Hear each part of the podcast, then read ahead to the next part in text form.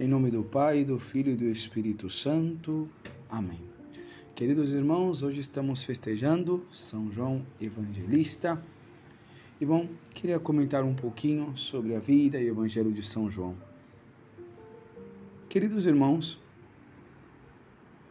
é, assim como Deus suscita um santo para cada momento, como disse o nosso fundador, o Padre Buela, um santo para combater e refutar os erros e as heresias que surgem no decorrer da história.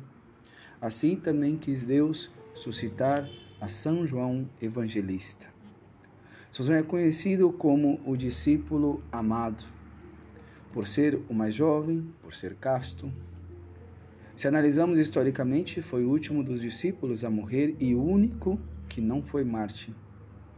Deus quis preservá-lo deste padecimento são João viveu com Jesus quase toda a sua vida pública, esteve presente em quase todos os seus milagres, esteve presente com Pedro e seu irmão é, São Tiago na Transfiguração, no Horto das Oliveiras, foi o único que na cruz estava presente com Nossa Senhora, e antes da cruz, na última ceia, após reclinar sua cabeça no peito de Jesus, lhe foi revelado quem seria o traidor. E por tudo isto, é, não é de estranhar que a mãe de São João, não, esposa de Zebedeu, pede a Cristo que seus dois filhos se sentem um à sua direita e outro à sua esquerda, pela intimidade, pela familiaridade e amizade que tinha São João com Cristo. Porém, queridos irmãos, isso não foi o mais importante.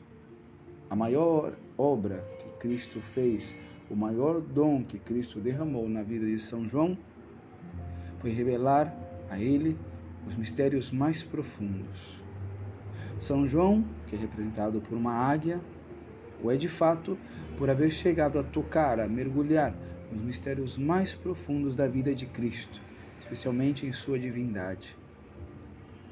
Por isso que o Evangelho de, o Evangelho de São João, o Evangelho escrito por ele, não começa desde cima, desde o mais alto. No princípio, o Verbo era, e o Verbo estava com Deus. O Verbo era Deus. Ele era no princípio junto a Deus, e por ele tudo foi feito. Ou seja, São João entendeu que aquele menino, aquele bebê que adoramos na noite de Natal, aquele bebê tão indefeso, tão frágil, tão pequeno, era Deus, é Deus. São João entendeu que aquela criança tão pequena era a palavra de Deus, a ideia e o fundamento de tudo que existe no universo. Por isso que tudo foi criado por ele e para ele. A menor das pedras, os seres mais insignificantes, os planetas mais distantes têm seu ser, sua razão de ser em Jesus Cristo. E só existem porque Deus pensou e pensa neles. Aquelas mãos tão frágeis tão indefesas, minúsculas, como de qualquer outro bebê, são as mãos que sustentam o universo. Nele estava a vida, e a vida era a luz dos homens. Vai seguir dizendo São João. Ou seja, se nossa vida, nosso ser, nosso existir está em Cristo, é Cristo. Cada vez que nos afastamos dele, vamos perdendo nosso ser, nossa vida. Por isso que o pecado também é chamado morte, porque o pecado é dar as costas para Deus, é distanciar-se de Deus. Porque o pecado nos afasta da luz, da vida, da verdade, que é Jesus. Enfim, foi esta luz que Deus revelou a esse discípulo evangelista que hoje celebramos. E que ele nos revela no seu evangelho.